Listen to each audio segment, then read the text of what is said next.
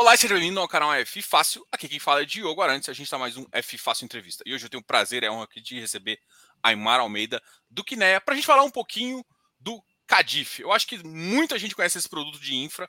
É um produto, uh, talvez uma da. Uma, talvez foi o, a porta de entrada do mercado de infra. Ele começou como um FDIC e agora ele está aqui direto no mercado de FII infra. Isso é muito importante, porque agora ele é para investidor geral. Então, qualquer pessoa hoje pode ter acesso a ele. Seja muito bem-vindo, Amar. Obrigado aí por, por aceitar o convite. Imagina, obrigado a você, Diogo. Um prazer estar aqui com você. É uma honra. E eu queria também agradecer a todo mundo que está ouvindo a gente. Não, legal. Bom, uh, eu acho que o Cadif, eu acho que não precisa uh, apresentações, mas eu vou citar alguns números aqui. Ele está com 2,6 bilhões, né? Ele tem o interesse de ficar com spread entre 0,5% e 1%. Uh, tem um VP mais ou menos do último relatório, tá? Eu não olhei do último no último site, do site vocês atualizam sempre, mas está 131,95, uma duration de 6,7 anos. Esqueci alguma coisa? Não, Diogo, é, é isso mesmo. As informações são, é, é, são, são, são, são muito próximas a essas. É, a, única, a única que muda um pouco, muda todo dia né, a cota patrimonial, mas está muito próximo do que você falou, 131 reais. É, o que, que, o que, que acho que é importante a gente só complementar nesses números que você falou? É, a gente pode falar um pouquinho do tamanho, mas os 2,6 bilhões de reais de patrimônio, acho que é uma informação importante para o investidor, porque isso traz algumas vantagens de a gente ter um fundo grande. Né? Fundo, fundo que é, que é grande, e hoje nós temos mais de 10.700 investidores no fundo. E, esse, e legal, você mencionou a mudança de FDIC para fundo de renda fixa é, que a gente conseguiu promover em novembro, graças às melhorias que foram implementadas na B3. Então, a B3 passou a listar o fundo de renda fixa, ou a permitir a listagem né, dos fundos de renda fixa. Então, a gente conseguiu listar o nosso fundo e, portanto, deixar de ser FDIC. A gente só era FDIC porque a gente precisava de um veículo listável. Né? Desde o início, a gente era um fundo renda fixa privado, de infra. Só que como a B3 ela só listava fundo imobiliário, FDIC FIP, a gente teve que pegar a que mais se aproximava e adotar. Então, 2017, a gente começou como um FDIC, 2021, a gente transformou para um fundo renda fixa, e, a, e a coisa legal dessa transformação foi o seguinte: a gente não precisou mexer na carteira.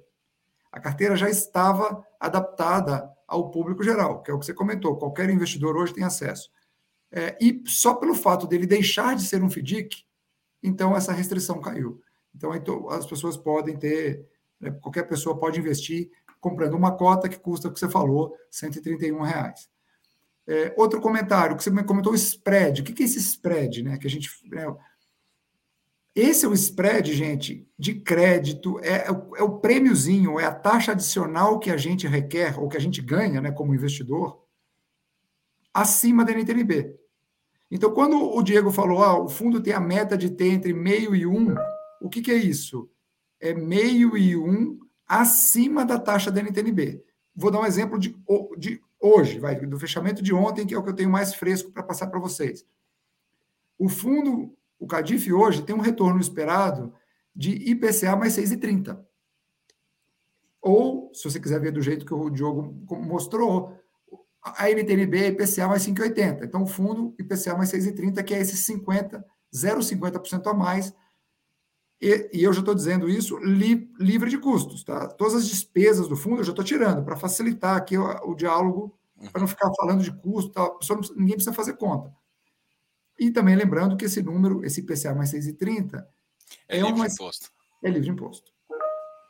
Exatamente. É, é, essa vantagem assim, é espetacular, porque você olha um spread em relação a B, que você tem, o investidor tem que lembrar que você tem um imposto ali de 15% se você ficar com ela pensando na mesma duration, né? Que eu acho que é, é o justo, né? Se pensando na mesma duration, você tem esse, essa questão. É, é, Diego, não pode só, falar. Eu... É, isso, é isso aí. Só vou deixar um comentário, só para ilustrar um número que você falou do duration. Por que, que o nosso duration é 7, 7,5, 6,5? Isso é da minha cabeça, assim, eu, eu, é, eu tiro o duration da cabeça e aloco no fundo, ou, ou é, é uma consequência das debêntures que a gente compra, e aí isso, o fundo resulta numa duration? É, não, não é isso. O que, que a gente faz? é um pouco dessa resposta, um pouco da parte 2 e um pouco também de, de, de, de metodologia e, e, disciplina. O que, que a gente faz? A gente compra as debêntures, a gente modela as debêntures para serem seguras. O nosso o objetivo do fundo é ser um fundo que a gente, em inglês, chama high grade, um fundo de baixo risco de crédito. Tá? E a gente, então, vai, vai dimensionar as garantias, o tamanho da debênture, o tamanho do endividamento da companhia, a gente vai fazer toda a estruturação para que seja uma debênture de baixo risco de crédito para quem investir. No caso aqui, o fundo, né, o CADIF. E aí, isso resulta numa duration. E qual que é a nossa meta? A gente quer que a duration do fundo seja sempre muito próxima à duration do IMAB. O que, que é o IMAB? IMAB é, um, é como se fosse o Ibovespa das NTNBs. Tá? Para quem, assim, de uma forma bem resumida, quem nunca ouviu falar no IMAB, mas já conhece o Ibovespa, é um paralelo. O Ibovespa é a média, né, uma cesta aí de, do desempenho da Bolsa Brasileira. O IMAB é a mesma coisa para as NTNBs. Então, tem NTNB desde a curtinha, mais curtinha, até a mais longa emitida pelo Tesouro Nacional. Por que isso? Porque o nosso objetivo, a equipe lá que faz a gestão do fundo, a gente não fica assim, ah, eu quero ter agora um duration de 7, ah, não, eu acho que o mercado vai piorar, agora eu quero ter um duration de 3. Não, não. A gente quer falar para o investidor o seguinte, ó, primeiro, nós somos uma equipe de infra, uma equipe de crédito, o nosso know-how está aí e a gente não fica operando a curva. Tá? E o investidor que aplica com a gente, ele tem a paz de espírito que eu vou estar sempre perto ali do IMAB, é sempre naquele médio prazo ali. Então, na verdade, o investidor que entra no CADIF, ele está olhando para quê? Para uma carteira de debêntures de baixo risco de crédito, indexada ao IPCA, portanto, juros reais né, pós-fixados, e que tem um prazo intermediário. Ele não vai acordar um dia, o meu duration vai estar lá no 15 anos, e nem outro dia o meu duration vai estar aqui no 3, 2 anos. Então, ele vai estar sempre sabendo mais ou menos aonde ele está alocando esse, esse pedaço do portfólio dele. Bom, isso é bem legal, porque assim, eu, eu tinha a impressão que uh, quando a gente olhava assim, como a gente tinha dívidas mais longas, é, por a característica de infraestrutura ser isso, eu achava que parte dessa duration ser entre seis anos, assim, porque aí eu comparo com duration de fundo imobiliário na mesma categoria, numa categoria high grade também. Numa categoria high grade, eu consigo. A maioria dos fundos estão entre 4,5 e 5,5, que é, até pensando em ciclo igumobiliário, faz mais sentido eu imaginava que você conseguiria um pouquinho mais longo, justamente porque pensando em ciclo de infraestrutura, a gente pega ciclos, você falou, dívidas de 15, mas aí com duration de 8, 7 anos e alguma coisa. Mas vocês planejam esse. Isso que eu achei, eu gostei dessa, dessa, dessa visão, né? Vocês planejam a dívida para fazer isso. E para fazer esse planejamento, então, você tem uma originação meio própria e bem interessante, né? Você, você trabalha junto com a companhia para gerar. Fala um pouquinho dessa, dessa questão da originação. Legal. É, a originação, Diogo, é uma coisa super importante para a gente. Se você, se, quando, se você pensar assim, no processo de investimento do fundo, a originação tem que ser muito importante. Por quê? Porque a gente gosta de comprar debêntures inteiras. A gente gosta de comprar emissão inteira. Então, assim, primeiro ponto é, o investidor do Cadif, esses 10.700 investidores que hoje estão conosco, eles compram, eles estão, na verdade, investindo em debêntures que não seria possível ele investir sozinho. E não dá para comprar essa debênture no mercado secundário, porque não tem. A gente comprou a emissão inteira. O que, que isso acarreta? Isso tem, uma, isso, tem uma, isso tem uma repercussão imensa no processo de investimento. Olha só, se a gente compra muito, a gente tem que ter muita segurança do que a gente está fazendo. Então, o nosso processo de análise é um processo, um processo bem detalhado.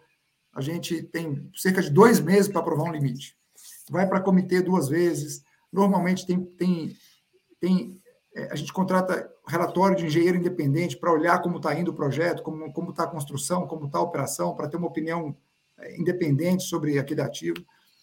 Então é um processo assim, importante que seja muito detalhado. A originação também. Então a gente gosta de originar as nossas próprias operações. Então o que, que a gente faz? A gente tem uma, uma, uma lista né, de empresas no Brasil que a gente gostaria de trabalhar. E a gente tem hoje, isso hoje está um pouco mais fácil, tá? Porque a gente já está né, de um certo tamanho, então a gente está.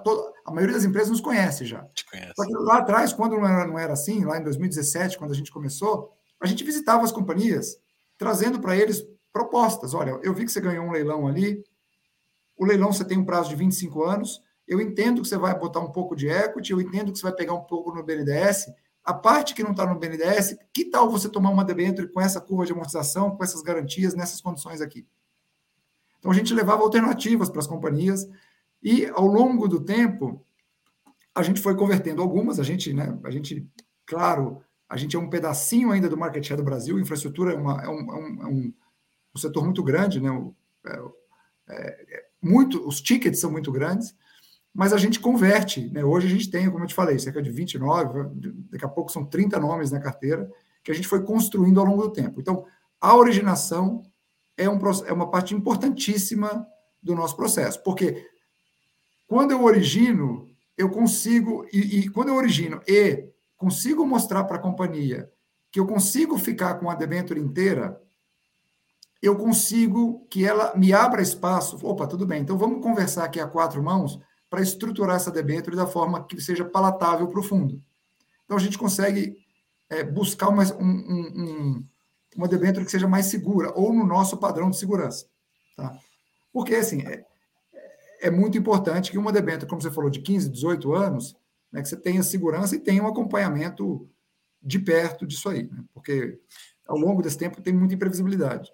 É, essa é legal, essa, essa, parte de originação, assim, é, é um dos assuntos que a gente gosta de falar, porque, por exemplo, em CRI, você, tem, você faz, faz estruturação, você empacota num, numa securizadora. Na debenture, é basicamente você ajuda ele a emitir o termo lá da dívida para fazer isso, né? E, e aí, como é que vocês. Uh, como é que definir esses feeds, uh, esses feeds de originação? Tem essa, esse tipo de estrutura também? Uh, ah, não, tem um feed de originação, tem isso, não, isso vai para o fundo.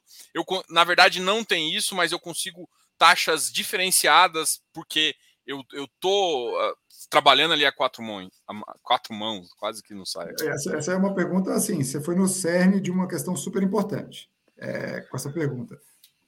Nós estamos trabalhando, no, nossa função no mercado financeiro, né, além de prover, prover aí, construir para os nossos investidores uma carteira segura, né, que tenha bons retornos, é, a gente está a gente está a gente está fazendo uma certa desintermediação financeira. Por quê? A Quinéia não é banco, não é corretora, não é boutique de investimentos. A Quinéia é uma gestora de fundos, é uma fábrica que tem lá várias equipes as, nas suas áreas de, de especialização gerindo fundos. Só. A gente não recebe FII. A minha remuneração e da minha equipe e a da Quinéia é a taxa de administração dos nossos fundos. Então, quando a gente vai originar uma debênture, quando a gente vai numa empresa, como você falou, numa Taesa, numa Equatorial, ou num, quando a gente vai originar uma debênture e a, e a gente tem um sinal verde da companhia que vamos seguir juntos, não tem FII de, FII de estruturação, FII de distribuição. Aliás, para que FII de distribuição se a gente vai comprar tudo? Então, esses FIIs, o que acontece? Viram A empresa, a empresa economiza isso. Concorda? A empresa emissora não vai ter essa despesa. E o que, que, é o nosso pleito?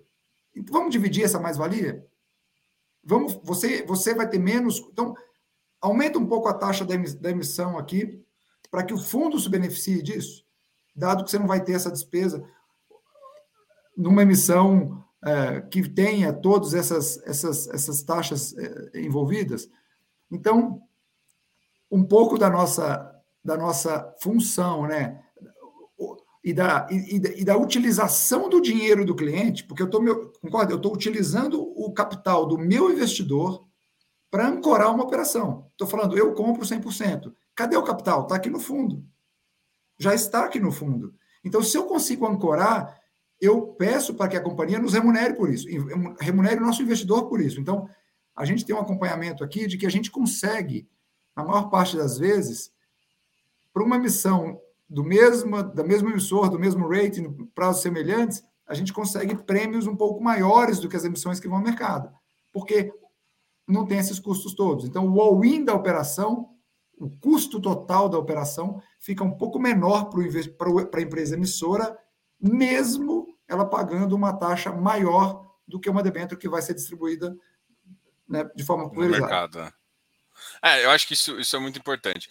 Deixa eu só voltar em um passo aqui, que eu até tinha. Eu sempre gosto de começar é, que o gestor se apresente e falando um pouquinho da casa.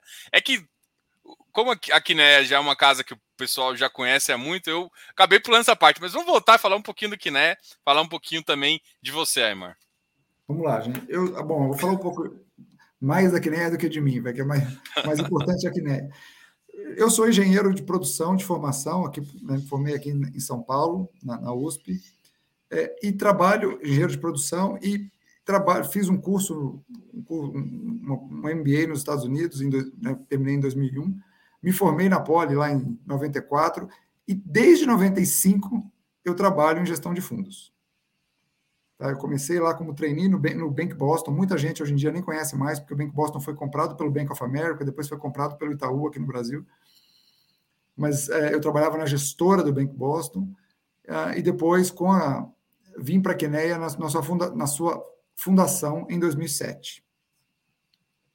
A Queneia é hoje uma casa que tem é, 58 bilhões de reais em fundos sob gestão. São basicamente quatro, quatro famílias de fundos. É, nós temos os fundos de private equity, que são os FIPS, que você mencionou, Joe. É, nós temos fundos multimercados, né, que é a parte e previdência, que é uma equipe especializada, uma equipe, a maior equipe da Quineia, porque são, são muitos mercados que ela atua, mercados locais, mercados externos. É, nós temos os fundos imobiliários, que, que são ou de papel ou de tijolo, vocês conhecem bem isso, e temos os fundos de infraestrutura. Tá? Então, cada equipe, cada, cada tipo de fundo na Quineia, isso é uma coisa também, uma característica nossa, cada equipe é especializada num fundo. Então, a nossa equipe de infra, nós temos lá cinco pessoas, o foco é o fundo de infra. Tá? A, gente, a gente vive isso, então, a gente, porque a gente acredita que quanto mais você, você se dedicar no seu mercado, mais conhecedor a gente fica nisso. Né? Então, é, a gente prefere essa atuação mais focada do que a, o, conceito de dividir a equipe eh, entre várias áreas. É, então, então é, a gente começou o Cadif, né, a área de infraestrutura foi a última que a gente começou. A gente começou era em 2016, a Kinea nasceu em 2007, como eu mencionei, porque a gente percebeu o mercado de infraestrutura, gente, sempre teve no nosso escopo, tá? A Kinea é uma empresa de investimentos alternativos, então infraestrutura, se olhar globalmente, está dentro disso. Alternative investment, tá? Alternative investment. Mas a gente achava o mercado, antes de 2016, um mercado difícil para o nosso investidor um mercado em que o BNDES é, atuava muito fortemente com subsídio, então dificilmente a gente conseguiria boas operações para o fundo. As boas, as boas empresas e os bons negócios estavam todos no BNDES. É. BNDES. Não existia a debênture incentivada, né, a debênture com benefício fiscal surgiu em 2011, a lei, a lei de 2011, então começou até a primeira debênture foi em 2012. A gente começou a perceber uma série de mudanças ali que tornou o mercado atrativo a gente começou a ver o nosso cliente, o nosso investidor típico, tentando montar uma carteira ele mesmo. E não é. E, não, e quando você está falando assim, eu vou comprar Vale, vou comprar Petrobras, vou comprar. Tudo bem, esses nomes todo mundo conhece, são créditos bons, mas, né, por outro lado, é o seguinte: os prêmios são muito baixos, né, o retorno é pequeno, e à medida que você distancia um pouquinho, você muda um pouco os nomes, as pessoas não conhecem mais. Então, é tem que fazer um trabalho de avaliação para saber que crédito é aquele, né? qual o fundamento daquela empresa para emitir aquela debênture. Outra coisa, acompanhamento. Né? A gente, crédito precisa ser acompanhado. Né? Então, a gente entendeu que a gente poderia prestar esse tipo de serviço para nosso, os nossos clientes, e foi aí que o Cadif nasceu em 2017. Legal. Eu acompanho, assim, eu tenho, eu sou consultor, eu acompanho vários clientes, e um dos motivos de eu defender tanto o mercado de infra como um fundo de infra, é, pode até ser, parecer uma contrapartida assim no começo, mas eu defendo fundo de infra ao invés de debênture. E porque a maior das pessoas que eu vejo é, quando eu vou pegar a primeira análise, ah, tem umas, umas rendas fixas lá. Você não, peraí, deixa eu olhar aqui. Tem, tem ativos lá que você fala, cara, peraí, esse aqui já caiu dois ratings, você percebeu? Ah, não vi. Trabalha como se fosse aquele CDB de bancão, às vezes, assim, esquece é, realmente é o que você falou, né? A pessoa tenta montar uma carteira, mas ela olha o rating inicial e esquece. Ela no momento inicial ela até faz uma primeira análise, alguns não olham só taxa, mas no segundo momento, naquela revisão que você tem que fazer de seis em seis meses que seja, não faz, né? Então eu acho que quando você não vai ter essa disciplina de fazer, não tem como. Você tem que terceirizar o serviço para você não ter dor de cabeça. É, eu, eu, sou suspeito, mas eu concordo muito com você e vou, e vou dar algumas, vou dar alguns argumentos. Tá? Não vou dar muitos aqui, porque são, eu tenho uma meia dúzia, eu vou dar uns três só. Quando você investe numa debênture diretamente, é, o primeiro ponto é a liquidez. Né? É, a liquidez desse papel pode ser um pouco. É, o custo de transação dessa debênture pode ser um pouco alto quando você resolver vender. É, vou, vou, fazer uma conta aqui aproximada. Ó, você pega uma debênture de 5 anos de duration. Se, a, se, a, se o, ponto de, a distância entre o, né, o preço da compra e o preço da venda ali for 50 bips, ou, você já está falando aí de 2,5% de custo de transação. 2,5% de custo de transação, custo muito alto. Né? Então, isso inibe um pouco a negociação. Assim, você tem que estar muito convicto para ficar comprando e vendendo isso, porque tem um custo de transação alto quando você vai na debênture.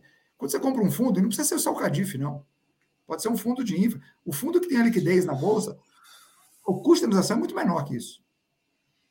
É, o custo de transação não, é, não chega é, não chega nem perto desse. Tá? São alguns centavos. Tá? Então, esse é o primeiro ponto, dá uma certa maleabilidade para o investidor. E outra coisa, a gente carrega debênture de 15 anos, olha, isso é uma coisa boa do fundo, dos fundos, não vou falar só do Cadif, vou falar em geral. Você carrega debênture lá de 15 anos, eu não preciso carregar aquilo 15 anos.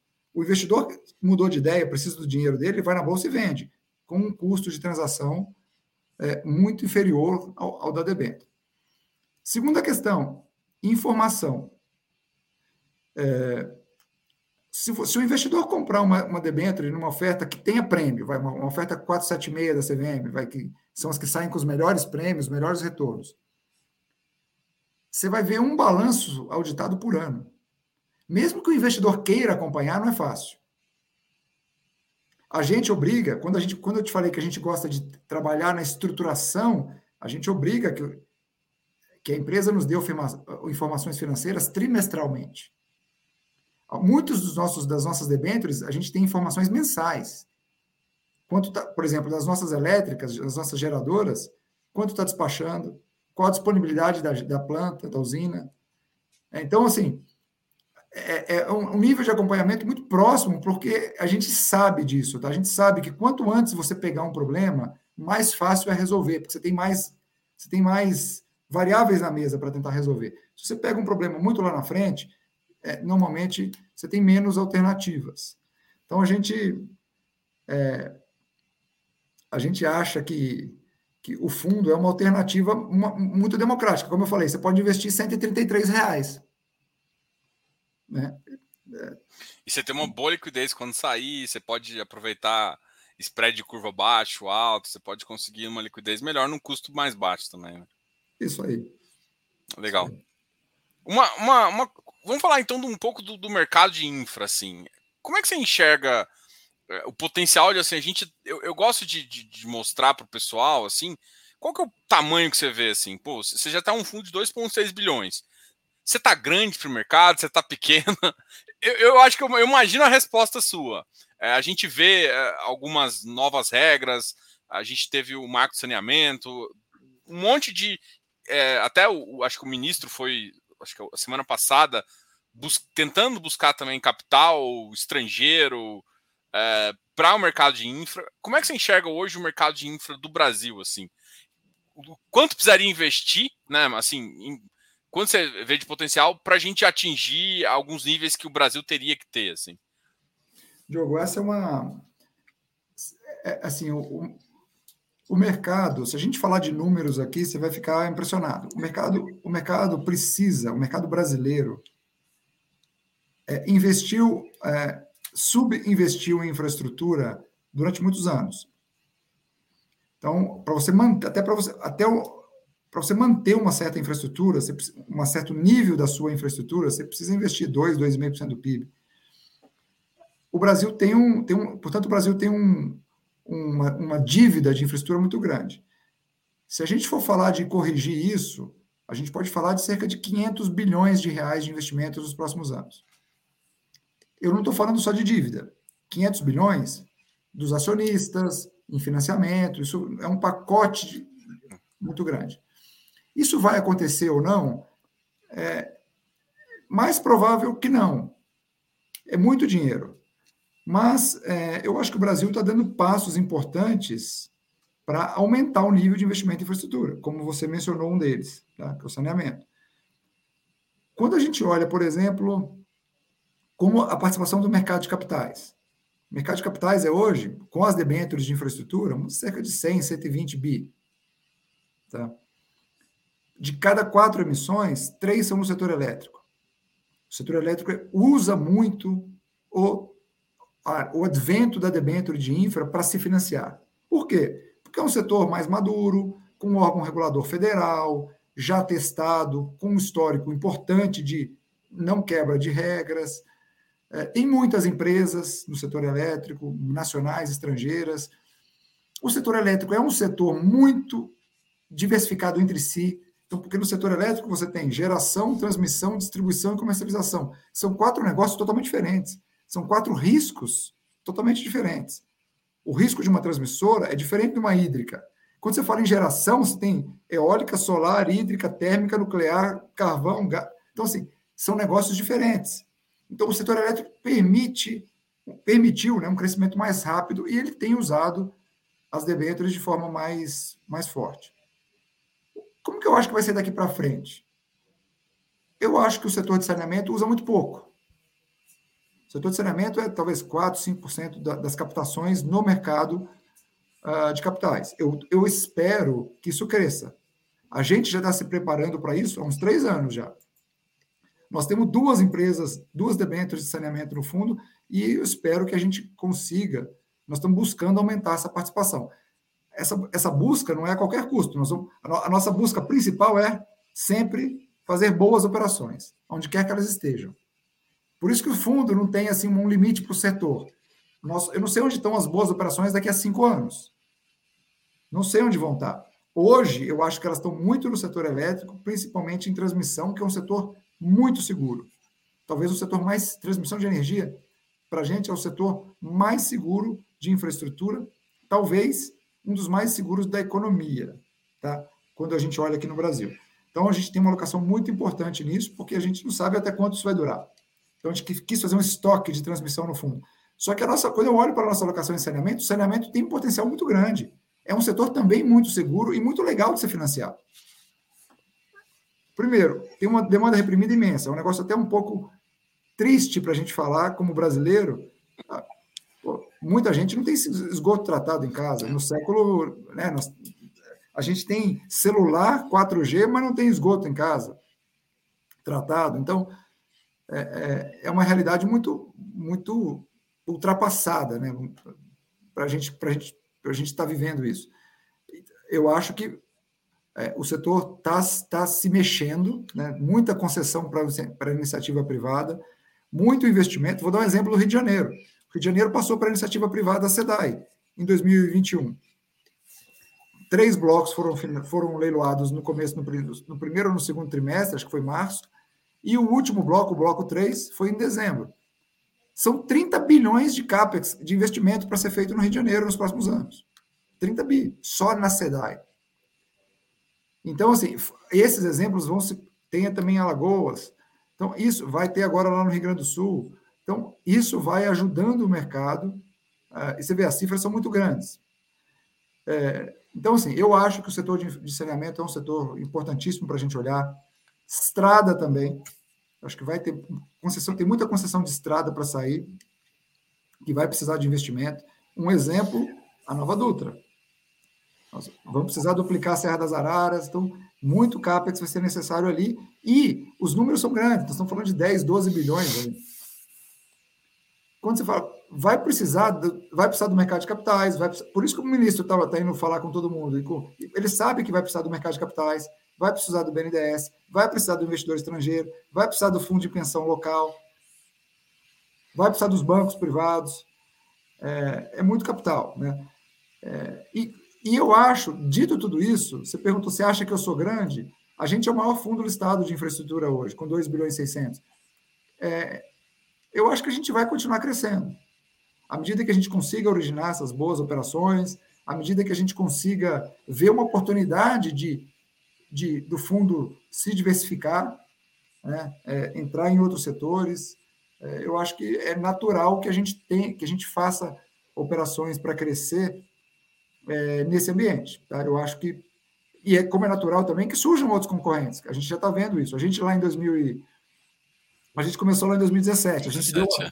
a gente deu umas duas voltas na pista aí sem ninguém, mas agora já, já a concorrência já veio. Já. E é natural.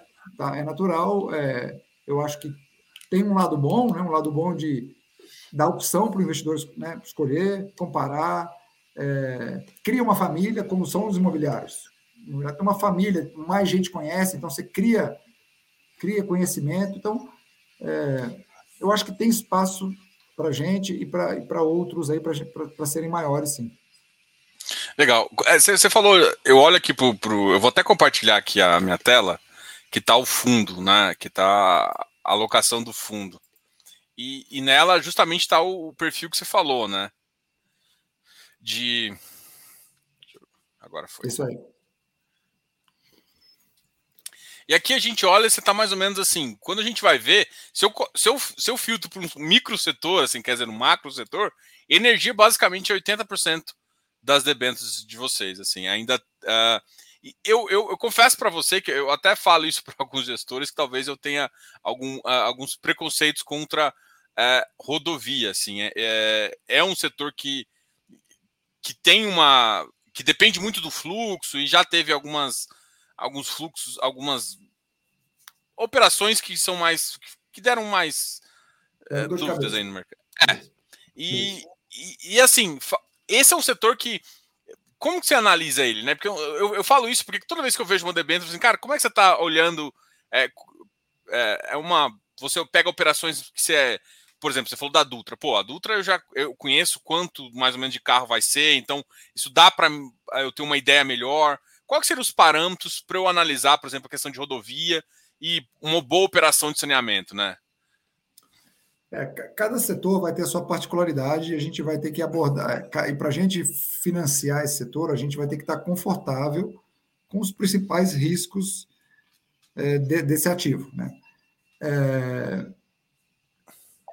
ou então criar mecanismos de mitigação para ele. Então, eu vou comparar rodovia, que eu acho que é financiável, dado, né, de, de, dado que a gente vai tomar esses certos cuidados, comparar, por exemplo, com transmissão, que na minha régua, que na nossa régua interna da CNE é um ativo é, é, mais seguro. Você tocou no ponto principal, no, acho que num, num, dos principais. Rodovia tem risco de demanda. O que, que é isso? É tráfego. Quando cai a atividade econômica, ou quando tem uma pandemia, ou quando tem os dois, você cria, você tem uma queda no tráfego né, por questões de, de atividade econômica. É, isso vai gerar, afetar a geração de caixa da, daquela companhia. É, outra coisa que, que altera o, o, fluxo, rota de fuga. Então, quando você vai investir numa rodovia, se for uma rodovia que está sendo concedida, né, que é a primeira vez que o setor privado vai atuar naquilo, a gente tem que entender se é medição de tráfego, onde estão as rotas de fuga, se tem um trabalho ali de engenharia e pesquisa antes, né, antes do. É, porque é a primeira vez que, que isso está indo para o setor privado, então a gente tem que entender direito qual o potencial daquilo, se a gente limitar ou restringir rota de fuga, qual que é o potencial de crescimento do tráfego naquela, naquela rodovia. E o segundo ponto é investimento. Se, é uma, se você tem uma obrigação de investir ou não. Se o concessionário que adquirir aquela rodovia, ele tem uma obrigação de duplicá-la em cinco anos, ou ele tem uma obrigação de duplicá-la quando o tráfego requerer. É diferente, percebe? Uma coisa eu tenho que duplicar independente do fluxo ali. A outra coisa eu tenho que duplicar se está sendo necessário duplicar. E aí, qual que é o custo dessa duplicação? Quais são os riscos ambientais, sociais, né? É, de se fazer, as dificuldades de se fazer essa, esse CAPEX. Então, tudo isso tem que ser levado em conta quando você investe numa rodovia. Né? Já uma transmissora, bom, transmissora não tem risco de demanda. Então, independente, transmissora são aqueles linhões que quando a gente viaja a gente vê na estrada. Né? são as linhas que levam a energia lá do polo gerador, de uma hidrelétrica, de uma planta solar ou uma eólica, até o centro consumidor. A, a transmissora tem o faturamento dela se ela está disponível, é um contrato de disponibilidade. Então, se ela está funcionando, se ela está operacional, independente se passou 100 de energia ou 110, o faturamento é o mesmo. Então, você vê, não tem risco de demanda, então tem pouca elasticidade com o PIB. Então, isso já tira da nossa, da nossa preocupação simulações e estudos de cenário de estresse, cenário de Monte Carlo para essa variável, porque é uma coisa assim, vou me preocupar com a manutenção. Tem um bom contrato de manutenção aqui? Para que ela esteja disponível uma parte do tempo. Então, percebe, que, percebe as diferenças? Então, Diogo, uhum. quando a gente vai de um setor para o outro, a gente vai ter que entrar no detalhe do que é crítico para aquela operação tá? É, e tentar mitigar. Então, como você falou, Nova Dutra, é muito importante saber que é, uma, é, uma, é um brownfield, né? é uma, é uma rodovia que já existe e que já tem medição de tráfego muito, há muito tempo. Então, você tem um, uma boa base ali do histórico de fluxo naquilo. A gente, por exemplo, investiu na ponte Rio-Niterói. Pô, eu conheço o tráfego daquilo ali, já, já, o tráfego é medido há mais de 20 anos, não tem rota de fuga. Por, por definição. Vai dar uma, uma voltinha lá para a região. Vai dar uma, não então, acho que então. ninguém vai topar, não, mas passa é, pagar ali. Com a gasolina esse preço. Né? Então, é, é, cada, cada segmento e cada, e cada rodovia vai ter a sua particularidade. Tá? O saneamento ele tem uma coisa legal de, de comentar é, o saneamento foi grande, grande parte do, saneamento no Brasil, historicamente, foi financiado pelo BNDES e pela Caixa Econômica Federal. São os grandes financiadores do saneamento no Brasil, historicamente. E se você olhar o balanço deles, desses dois bancos, a inadimplência é muito baixa. Então, isso dá uma indicação, uma indicação para a gente de que o saneamento é um setor bom para você financiar. Né? Um setor que tem qualidades. E tem mesmo. Né? É um, é, uma, é um serviço básico, essencial, com baixa inadimplência. Então, dificilmente a pessoa deixa de pagar uma conta de água. Né? É uma obra relativamente simples de ser feita, à, à medida que você tem as licenças, é uma obra relativamente simples de ser feita. Quando tem esgoto, tá, quando é uma concessão plena, ou seja, água e esgoto, à medida que você faz o tratamento de esgoto, a conta de, de água já pode ser aumentada para, né, dado que agora você está prestando dois serviços. Então, você não precisa, não é como construir uma hidrelétrica, que você fica cinco anos construindo para depois faturar. Não, no saneamento você pode ir tendo o faturamento à medida que você investe, né? pro, a receita vem mais perto do desembolso. Né? Então, assim, tem, tem várias características interessantes no saneamento. Tem, suas, tem seus desafios também. Mas é, a, gente, a gente gosta dessas características do saneamento. É assim, recentemente eu estava estudando o mercado de energia, eu vi algum algum diretor comentando sobre é, como é que seria a matriz energética do país, né? É, o, o, Brasil, com certeza daqui 10, 15 anos, ainda vai ser majoritariamente hidrelétrico, né? mais 70%, hoje é 80 e poucos, se eu não me engano.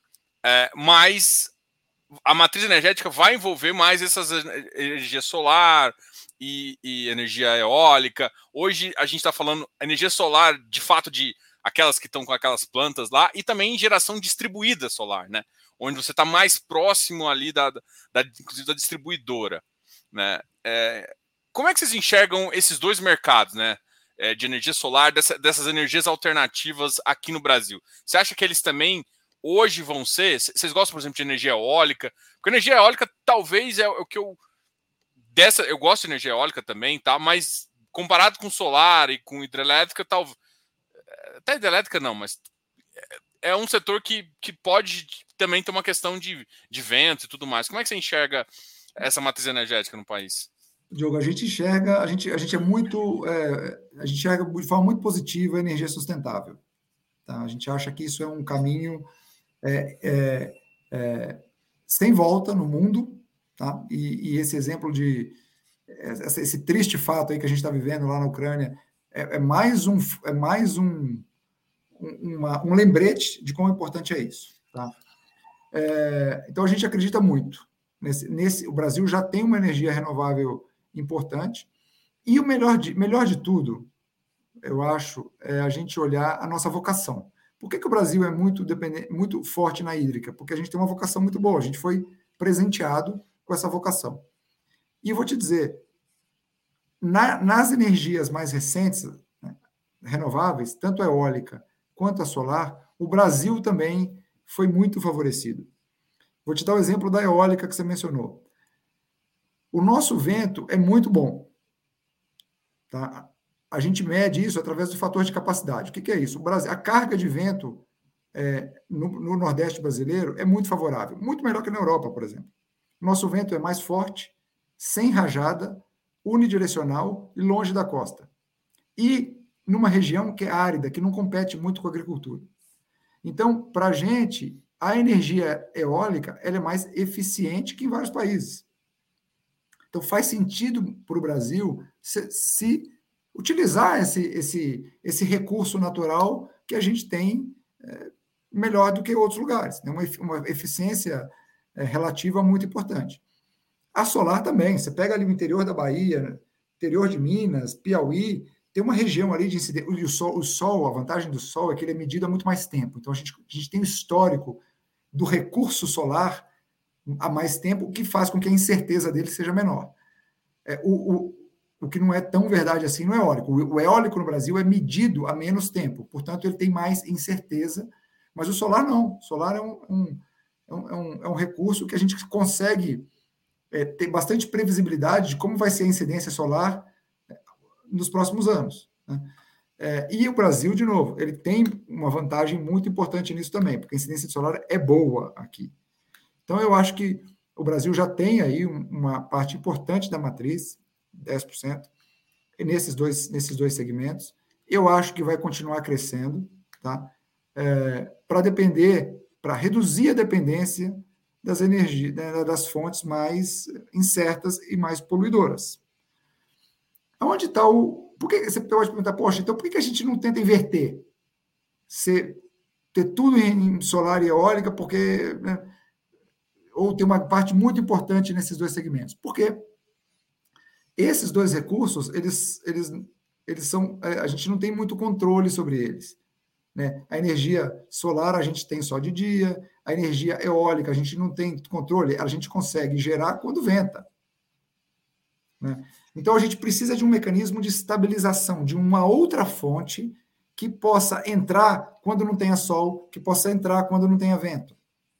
A hídrica compensa um pouco a, sol, a eólica, porque normalmente quando venta pouco, chove muito. Então, ela tem um mecanismo indireto de compensação. Mas isso não é suficiente. Então, outras fontes vão ser necessárias. É, por exemplo, uma coisa que tem se estudado muito, energia nuclear, para cobrir esses períodos em que a energia renovável não consegue. Outra, outra forma de resolver isso, ou de não de resolver, mas de ajudar a resolver, porque acho que não vai ser uma solução só, bateria.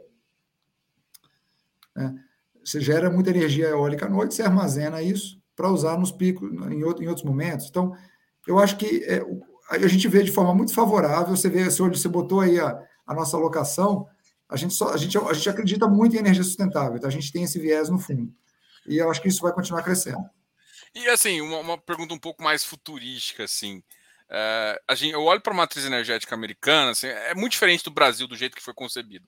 Mas quando a gente olha lá, por exemplo, você já tem estradas com, com, com pontos uh, que você consegue uh, carregar carro, essas coisas assim. Pensar numa matriz energética, isso, isso faria parte de você colocar dentro de um fundo, né? Pegar, por exemplo, uma, uma, são Paulo, Brasília, São Paulo, Rio, e começar a colocar nisso, e, e por exemplo, uh, isso poderia fazer parte de, de, de, uma concessão e de algumas coisas nesse sentido, ou, uh, ou às vezes não concessão, ou mesmo direito público, direito privado mesmo, e de colocar. Você vê alguma coisa nesse sentido de. Eu, eu acho que ainda acho que esse movimento ainda vai ser secundário para assim, onde que a gente vai esse, esse, esse movimento ele pode ser importante, por exemplo, para uma concessão rodoviária, tá? que pode cobrar por esse serviço. Né?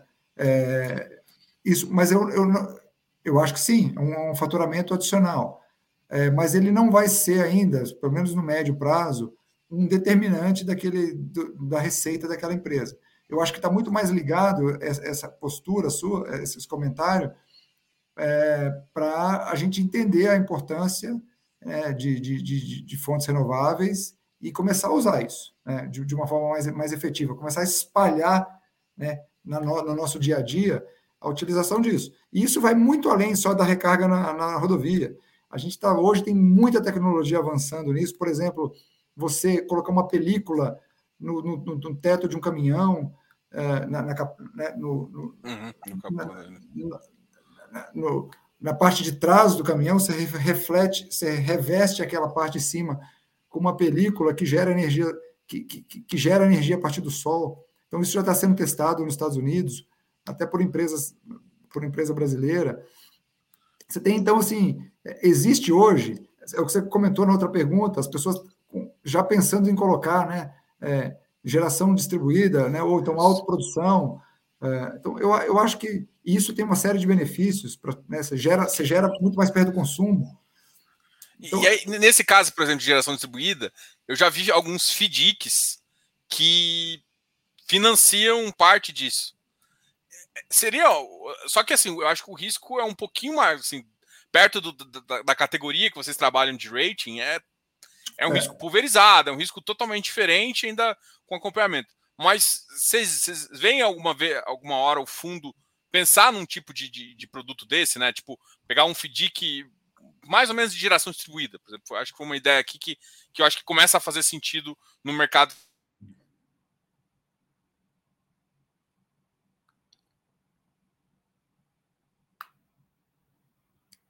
Diogo, você acho que você, não sei se eu ou você, acho que. Bom, eu vou falar um pouquinho, acho que eu entendi o, o tema da pergunta. É, eu acho que eu entendi o, o, o, Acho que eu voltei agora. Voltou, é o fio da meada da pergunta. Diogo, eu acho que eu acho que é um produto diferente. Tá? Porque quando você financia esse, essa pessoa física ou essa, ou esse, ou essa pequeno, pequena empresa que está fazendo ali uma geração distribuída, o que, que ela fez? Ela investiu num ativo, numa, num módulo solar, para gerar a própria energia. Tem alguns bancos já financiando isso. E aí, o que os FDICs estão fazendo é comprar essa carteira de recebível. Então, na verdade, o que você está comprando ali é um recebível de uma pessoa física ou de, uma, de um pequeno comércio, de, um, de uma empresa, de uma pessoa jurídica, então, é um, uma vocação um pouco diferente da nossa. Você percebe, por exemplo, que aí, como é que eu faço a originação? Eu estou acostumado aí, nós temos aqui estrutura para ir nas grandes empresas discutir projetos de infraestrutura. Esse seria uma originação um pouco mais pulverizada, que a gente teria que ter capacidade de fazer. Hoje ainda não temos, mas eu acho que é um produto que, que, que tem espaço para ser, ser utilizado. É que eu tinha visto em alguns casos uma empresa montando um FDIC para fazer isso e vendendo FDIC para, sabe, montando carteiras e vendendo FDIC. Mas assim, é, meio que de infra também, mas, igual você falou, ela, ela tem um crédito um pouquinho de, separado. Uma, é. uma, coisa que eu acho que, que, que faz sentido explicar nessa, nessa linha toda é que a gente focou, falou bastante de infra, eu acho que o, o pessoal deve ter gostado bastante disso, mas tem um viés de juros também, né? É, o, o fundo é um fundo de renda fixa e com viés de juros. E aí, eu, não quero entrar muito no detalhe de guerra e tudo mais, mas é importante falar da, do impacto que isso tem no IPCA, né, uhum. na inflação básica disso. E uma possível abertura de curva. Como é que vocês enxergam isso uh, para o fundo e tal? Uh, essa questão de abertura de curva, essa questão do impacto da inflação uh, nesse mercado que a gente está falando agora. Tá. Então vamos lá, Diogo. O, o fundo é um fundo que investe né, em, em títulos privados, em debêntures, é, que são todas elas em IPCA, por regra, por lei. Todas as debêntures de infra são indexadas ao índice de inflação, tem que ser assim. Mais um juro real. Então, a nossa carteira é uma carteira.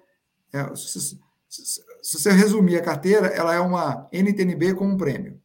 E como toda NTNB, né, ela tem com, com, prêmio de, com prêmio por ter risco de crédito, né? por assumir esse risco de crédito. Então, nossos investidores topam esse risco de crédito, em contrapartida, eles têm uma remuneração adicional por isso. E como a NTNB, é, a NTNB, como o Diogo é o tema da pergunta, está é, tá sujeita né, às, às, às questões de mercado, né? aversão a risco para o Brasil, questões fiscais, questões macroeconômicas, questões inflacionárias e tal. Então, o que, que eu costumo dizer? Primeira coisa, para facilitar o raciocínio. Imagina que você já tem uma NTNB, que é uma parte da sua carteira que já está investida em juro real. aí fica mais fácil de, você, de pensar. Porque se já está em juro real, suponha que você tem uma, lá uma NTNB 2030, que é mais ou menos o duration do fundo. Esta, por que, que eu deveria ter uma NTNB, ou eu deveria ter uma debênture, ou eu deveria ter a cota de um fundo de infraestrutura? Na verdade, o risco de taxa de juros está igual nos três. Supondo que o duration é o mesmo, o, o risco é muito parecido em todos os três. Se, se, se, as taxas subirem, a NTNB vai sofrer, a debênture vai sofrer e o fundo de infra vai sofrer. Tá? Então, o comportamento é, é muito, muito parecido. O risco é muito, muito parecido. A dúvida vem quando você fala assim: olha, eu, no, eu tenho um pedaço da minha carteira em CDI. Devo migrar para uma NTNB, para uma debenture ou para um fundo de infraestrutura? Aí sim é, é o ponto do Diogo. Olha, se você migrar, você está saindo do indexador de curto prazo, CDI, sem duration, e indo para, um, para uma classe de ativo que tem, pra, que tem duration, que tem prazo. Então, se a taxa subir, vai ter uma marcação a mercado negativa. E vice-versa. Se, taxa, né, se as taxas das NTNBs caírem, você vai ter ali um ganho de capital. Então, é, como que eu vejo isso? Ambiente de guerra, ambiente de instabilidade geopolítica, você tem, você, né, você tem aí um, uma, uma volatilidade difícil de prever. Né? As taxas estão subindo no Brasil, as taxas né, das NTNBs estão subindo no Brasil por conta disso. É, mais incerteza, né, com preços de, preços de commodities, interrupção de cadeias, de cadeias de suprimento no mundo. Então, isso gera incerteza, isso está afetando o Brasil nas curvas de juros. É, qual que é a contrapartida? Inflação. Né? Quando você tem alta de preço de commodities, você tem interrupção de fornecimento, a inflação tende a subir. Ah, já, a gente já está vendo parte desse movimento pelo relatório Focus do Banco Central. A inflação começou lá perto de 5 para 2022, já está em 5,65. E eu acho que não não está todo incorporado ainda. Acho que ainda né, tem algumas semanas ainda para continuar subindo. Por quê? Porque é, commodity subiu muito. Commodity é um, um insumo básico para vários produtos. Né? Então, é, o que, e o que, que tem no fundo de, que ajuda? Se a inflação subir, como todas as nossas debêntures são corrigidas pelo IPCA, se o IPCA subir, as nossas, né, nós vamos ser compensados por isso. Então, é, o lado negativo da alta de juros, ele é compensado né, pela, pela proteção inflacionária. E tem aí, para quem quiser um pouco mais de detalhe, eu vou falar um pouquinho nisso. Se não der tempo aqui, a gente continua em, uma. Se, o Diogo me convidar uma segunda vez, a gente fala em mais detalhe disso. A, a questão fiscal. Como o fundo não tem benefício tributário, quanto maior for a inflação, mais importante é o benefício fiscal. Porque você não vai pagar imposto sobre 15% sobre aquilo lá. Sobre aquilo lá. Então, é, é, tem, esse, tem esse benefício também. Então, é, eu acho que é assim, Diogo, a inflação nos. nos a curva de juros está oscilando, a gente a está achando os níveis altos, eu estou achando o nível da, da NTNB alto, então eu estou aproveitando essa época para tentar alocar mais o fundo. Nós estamos numa fase importante de desembolso, né, de compra de novas debêntures no primeiro trimestre. Tem mais um desembolso agora para fazer nos próximos 15 dias. Então, a gente investiu bastante esse ano, porque eu estou querendo aproveitar essa fornada de taxas altas. Daqui a dois anos, eu acho que talvez não esteja tão altas assim, e a gente vai estar carregando papéis aí por, por um prazo longo com, com, com taxas boas. Não, e, e, assim, aí eu só, eu só queria que você complementasse é, num detalhe, e, e, by the way, você está convidado para várias vezes aqui. É, eu queria que você complementasse como que, que você enxerga, por exemplo, a gente vai, vamos pensar que isso é esse movimento passageiro de alta e depois é, a NTNB começa a fechar, né? A NTNB começa a diminuir. E pro, assim, provavelmente parte do ganho é, começa a ser incorporado no seu VP. Como, é, explica um pouco o pessoal esse, esse movimento também, porque é importante comprar numa, numa, numa taxa de juros quando está muito alta, porque apesar de ser, ninguém nunca sabe o pico, né? Muita gente tenta acertar, mas o objetivo nosso não é acertar. É você entender que, cara, tá alto, não vai ficar nesse patamar. Quando baixar, você tem esse, esse potencial de ganho. Você tem taxas mais baixas, é óbvio, mas você trava um pouco o seu, o seu ganho assim. Seu rendimento pode cair um pouquinho, mas o seu patrimônio é, acaba valendo mais. Eu queria que você comentasse isso, isso só um pouquinho sobre isso, apesar de ter feito um spoiler aqui. É, é, isso mesmo, tá? Esse fundo, gente, ou um fundo listado em bolsa, ele tem dois valores, ele tem uma cota só, mas ele tem dois valores para a mesma cota. Um valor é a cota patrimonial. O que, que é essa cota patrimonial? E a outra é a cota de mercado, é a cota que está lá na B3, oferta e demanda, é, que a gente, eu, eu, eu, fico acompanhando aqui, mas eu não tenho nenhuma, nenhum controle sobre isso. É, é, é compra e venda na B3. Né? A cota patrimonial, não. A cota patrimonial é o nosso administrador, que é um ente separado da CNEA, que olha para a minha carteira de debêntures e atribui valor para cada uma delas. Então, todas as nossas debêntures são marcadas a mercado, que é o termo técnico para isso, ou seja, são é, precificadas todos os dias. Então, se, num evento, Diogo, das, das NTNBs caírem em algum momento, o que, que vai acontecer? As debêntures do fundo vão valer mais. Se elas vão valer mais, o patrimônio líquido do fundo vai subir e, portanto, a cota patrimonial também. A cota patrimonial é uma boa referência para a cota de mercado. Elas estão sempre próximas.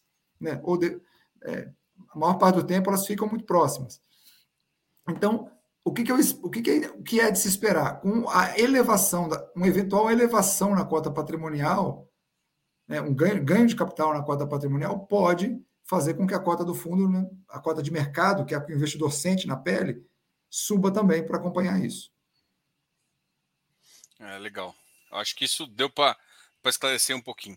Uma, uma pergunta aqui uh, sobre o rendimento, tá? É, é uma pergunta aqui, mas eu, eu vou reformular, eu vou, eu vou fazer a pergunta do, do, do, do ouvinte aqui, mas eu quero também mostrar, fazer uma mudança.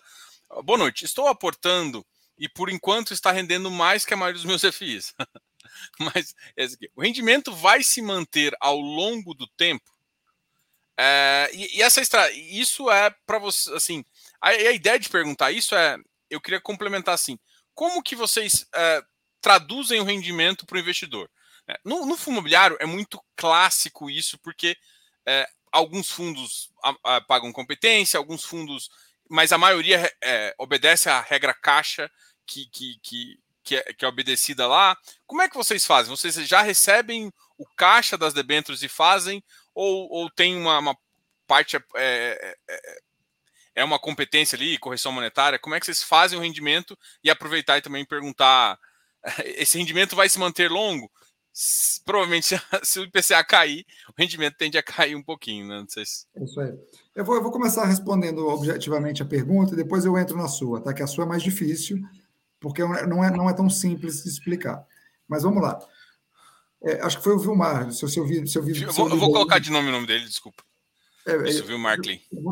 É, é o seguinte: a gente tomou a decisão de, de todo o rendimento, a gente explicar de onde ele está vindo, né? São duas parcelas. Uma parcela é do rendimento, ela vem do IPCA e, da, e de alguns ajustes que a gente tem na cota do fundo. E a segunda parcela é o juro real. A soma das duas é o rendimento do mês. Esse mês, por exemplo, que passou foi R$ 1,20 por cota. 53 centavos foi juro real. Esta parcela de juro real, ela é relativamente estável ao longo dos meses. Foi só menor que janeiro, por quê? Porque janeiro teve dois dias úteis a mais que fevereiro. Então, tende a ser mais estável. Por que, que tende a ser mais estável? Porque o cupom, né, o juro real que o fundo recebe, também é relativamente estável. Tá?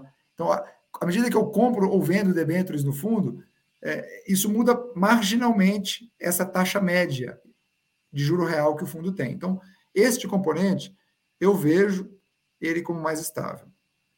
Já o componente inflação, é o que o Diogo falou ele vai refletir o IPCA de curto prazo, o IPCA do mês anterior. Então, é, se a inflação subir, ele vai acompanhar, se a inflação cair, ele vai acompanhar, tá? Numa frequência muito próxima, tá? A gente tende a fazer a conta com o IPCA vigente, tá? É, inclusive, tão vigente que a gente nem espera sair o IPCA oficial. O IPCA oficial sai dia, né, por volta do dia 10, do, do, do, do décimo dia do mês subsequente, a gente apura no final do, do mês e divulga o dividendo, no final do mês de fato, né, no mês de referência. Então a gente usa até um pedaço de estimativa de IPCA. Né? É, então a gente, porque a gente quer pagar o IPCA mais é, atualizado possível. Então, é, eu para responder a tua pergunta, assim, pensa num pedaço do, do, do rendimento como estável e o outro é, é à mercê da inflação mensal no Brasil. Tá? Diogo, a sua pergunta agora, como é calculado? Tá? Esse é um, é um pouco mais complexo. Ele tende a ser é, o que tende a ser mais próximo de um conceito de competência, tá? mas ele também tem o lastro, uma verificação em caixa, ou seja, eu apuro pela competência. Tá? Então, por exemplo, eu tenho lá uma, a, a, o cupom médio do fundo, se eu pegar as, as, várias debêntures que a gente tem, ponderar pelo patrimônio, pelo investimento em cada uma delas, suponha que eu tenha lá IPCA mais 5,60. Né? É, esse 5,60 que a gente paga, esse 5,60 a gente tira os custos e esse, esse é o valor que a gente paga mensalmente.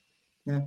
É, obviamente, esse, esse, número que eu falei é anual, a gente né, mensaliza esse número para apurar o pagamento.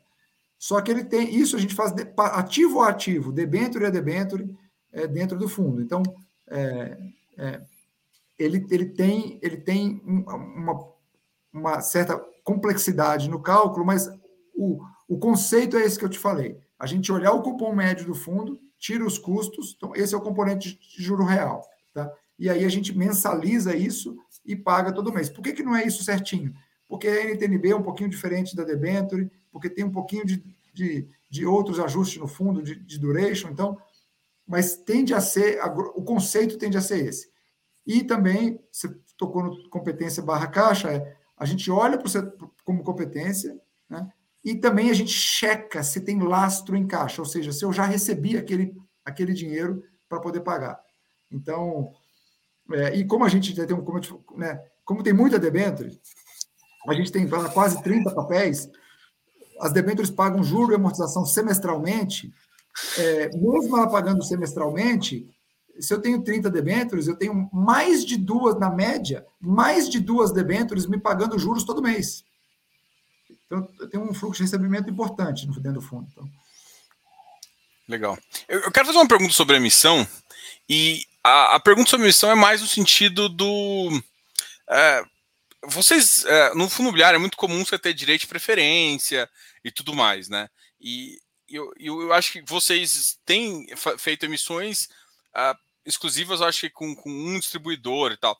Como é que vocês uh, pensam em fazer? Vocês pensam chegar a distribuir direito de preferência?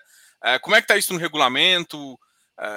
e também qual que é a, a, quanto você fica confortável em aumentar o fundo, né? Assim, ah, eu, eu acho que a gente aumentando em a cada fazendo emissões de por volta de 400 milhões, de 300 milhões, é uma é confortável para a gente conseguir é, alocar rápido e, e, e, e, tudo mais. E qual que é o prazo de alocação? Acho que foram três perguntas assim. É, tá, não, tá claro. É, o principal ponto para a gente, quando pensa em uma emissão, é saber no que, que vai investir. É, só faz sentido para a gente fazer uma captação se a gente for, se a gente já tem operações alinhadas para poder comprar à medida que o caixa entre. Por que isso? Porque a gente não quer. Quanto, se eu não tiver onde alocar, esse caixa vai ficar provavelmente alocado em NTNB. O que, que vai acontecer? O retorno médio do fundo vai cair, porque vai ter uma parte do fundo alocada em título público. E a gente não quer. Até, até, até acho que não é tão nocivo assim para o investidor, porque ele vai estar carregando o NTNB com, com, sem, sem, sem pagar. É. Mas esse não é o objetivo do fundo. O propósito do fundo, da equipe que está lá, é selecionar bons créditos. Então, a gente a gente não quer ficar carregando NTNB é, dentro da carteira sem necessidade. Então, o primeiro ponto é esse. Então, é ter boas operações é, alinhadas para que a gente faça a captação. Se ela vai ser de 400 ou de 1 bi ou de ou alguma coisa intermediária disso, é muito função disso. Tá? Por que, que eu falei muito e não só função disso? Porque a gente tem que também olhar outra ponta, para ver se o mercado está é, ter uma sensibilidade se a gente consegue captar volumes muito grandes. Já teve, o Cadif já captou mais de um bilhão numa oferta, num follow-on, numa oferta pública. Tá? Mas ali o mercado estava muito favorável, estava demandando muito e a gente tinha muita operação para fazer. A gente alocou relativamente rápido também. Então, isso. Mas, mas assim, esse número que você falou é um bom número para se pensar. Né? Dado o tamanho do fundo, é uma, é, é uma, é uma, uma alocação que a gente é, faria com duas, até com três emissões Né? Alocaria, então, é uma alocação relativamente rápida. Tá?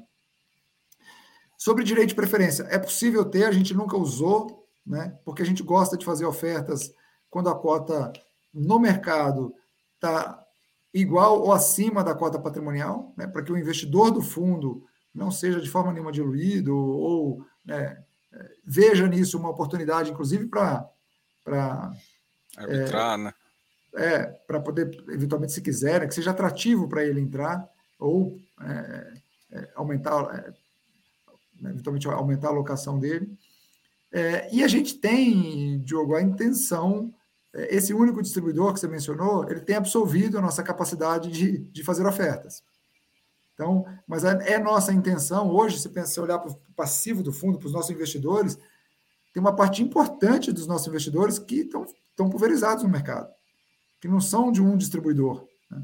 Então a gente sente a necessidade de, numa oferta, dar espaço para esses, esses, esses investidores participarem da oferta através de outros lugares, onde quiserem. Né? Então a gente quer sim abrir o leque aí de, de distribuição. Eu vou fazer um comentário aqui, assim, né, é assim é, eu olho os custos do mercado de distribuição. E o custo desse distribuidor, relativamente, quando a gente compara com outros players do mercado, é um custo bom. É o mais tem baixo. Player, é tem player cobrando 4,5, né? 3,5. A única, a única coisa que talvez a gente sente falta, né, é o direito de preferência. Eu acho que o direito de preferência me ajudaria a, a entendeu? Como assim, para porque, assim, tem muita gente. Eu, sou correntista, né? Enfim. Mas eu conheço muitos clientes que não são. Aí é complicado. Ou se você está numa carteira administrada ali de um cliente, você, como é que você vai. Você tem que chamar. É mais complicado ali. Então, um direito de preferência ajuda a manter a proporcionalidade, que às vezes é interessante para o fundo. E pro, então, assim, direito de preferência é uma coisa que, se eu fosse te pedir, era um, era um pedido carinhoso para analisar. Que o, a, o, o distribuidor, é, o valor realmente é bom para o fundo e é bom para o cotista, né? Essa é a minha avaliação. Mas o dia de preferência ajuda quem está não, não depender só. Você tem toda a razão. Tem toda a razão. Você perguntou de regulamento, de, de, possibilidade regulatória, isso não tem restrição. A gente, desde que a Assembleia, né, que é soberana no caso aí das ofertas, ela aprove, a gente pode fazer. Então, é uma coisa que está no nosso radar. É, é, ter o, o, DP e que esse DP seja negociável. Hum, boa também. Bom, que aí quem não pode exercer pode às vezes até gerar um valor e comprar cota, alguma coisa quem assim. Não é, porque ele faz, aí sim faz sentido, né? Porque aí quem não é correntista de nenhum distribuidor pode, pode, pode né, monetizar o benefício. É, ó, essa, essa é uma boa mesmo. Ah, eu gostaria de agradecer demais esse bate-papo. Acho que a gente falou bastante das questões, do fundo, das operações. Eu acho que tem muito mais assunto, mas eu vou deixar um pouquinho para o próximo, né? É bom sempre deixar um pouquinho de pergunta uhum. para a próxima, porque aí pode ser que venha numa, numa próxima emissão ou próximo de uma emissão e a gente faz um novo bate-papo. Quero agradecer demais você participar. Vou deixar você falar as últimas palavras aí. Ah, Diogo, eu estou à disposição. Acho que sempre um prazer é muito gostoso poder falar do fundo, falar de mercado de infraestrutura, falar de, é, de oportunidades para as pessoas físicas, né, para poderem, é, na hora de montar o seu quebra-cabeça de investimento, poderem fazer escolhas que sejam mais, não tem certo e errado, né, que sejam mais próximas do perfil pessoal ou da, da vocação de cada um. Então, muito obrigado pelo, acho que a iniciativa de vocês aí é super válida. A gente tem bastante coisa na Quineia para ajudar essas pessoas também. A gente está produzindo conteúdo no Instagram, Telegram, é, blog, para poder ajudar as pessoas a, a, não só conhecer os produtos da Quineia, que é obviamente um, uma parte importante para a gente, mas para conhecer as classes de ativos, entender a diferença de A e B, né, para tomar a sua decisão mais, mais educada e da forma mais confortável possível. Então, é, a gente está à disposição, é uma, é, eu estou à disposição, né, coloco aqui também, agradeço em nome da Quineia, coloco a Quineia à disposição de vocês para contribuir no que vocês acharem que precisa. Então, obrigado. A, a, a, a, segunda vez que a Kiné vem aqui, a gente já conversou com, Martins e, e, e enfim, uh, sobre o KNRI. A gente deve conversar depois sobre outros fundos. Tem o, o fundo de, de, agro de vocês também, que recentemente entrou no mercado, fez um bom sucesso. Produzem bons produtos. Eu acompanho muito. Agora esqueci o nome do gestor de vocês, o gestor uh, de múltiplo de, de, de, de, de. Do, é. Deve ser ou o Marco Freire ou o Rui. O Rui aparece Rui. bastante. É, o Rui aparece é, Rui. É. Então, eu vi que ele, teve, ele fez bastante podcast. Eu gosto muito da visão dele também. É, vocês têm bons gestores aí que a gente, quem está no mercado aqui, gosta de escutar. Falar. Muito obrigado por, por você participar aqui. Eu achei, gostei muito do papo. Vamos ter inúmeras vezes aqui. Pessoal, não esquece de dar um like nesse vídeo inscreva aqui no canal. Ah, a gente coloca vários, ah, várias informações, por exemplo, o que ela disponibiliza, o Cadif disponibiliza o, as informações de IVP, tudo no site deles aqui embaixo. A gente coloca aqui na, descrição do vídeo, então qualquer coisa acessa aqui. Eu vou colocar depois também disponibilizar o, o link uh, do, dos, das outras redes sociais dele aqui embaixo. Pode ficar aqui, achar aqui. Obrigado, pessoal. Até mais. Tchau, tchau. Tchau, tchau, gente.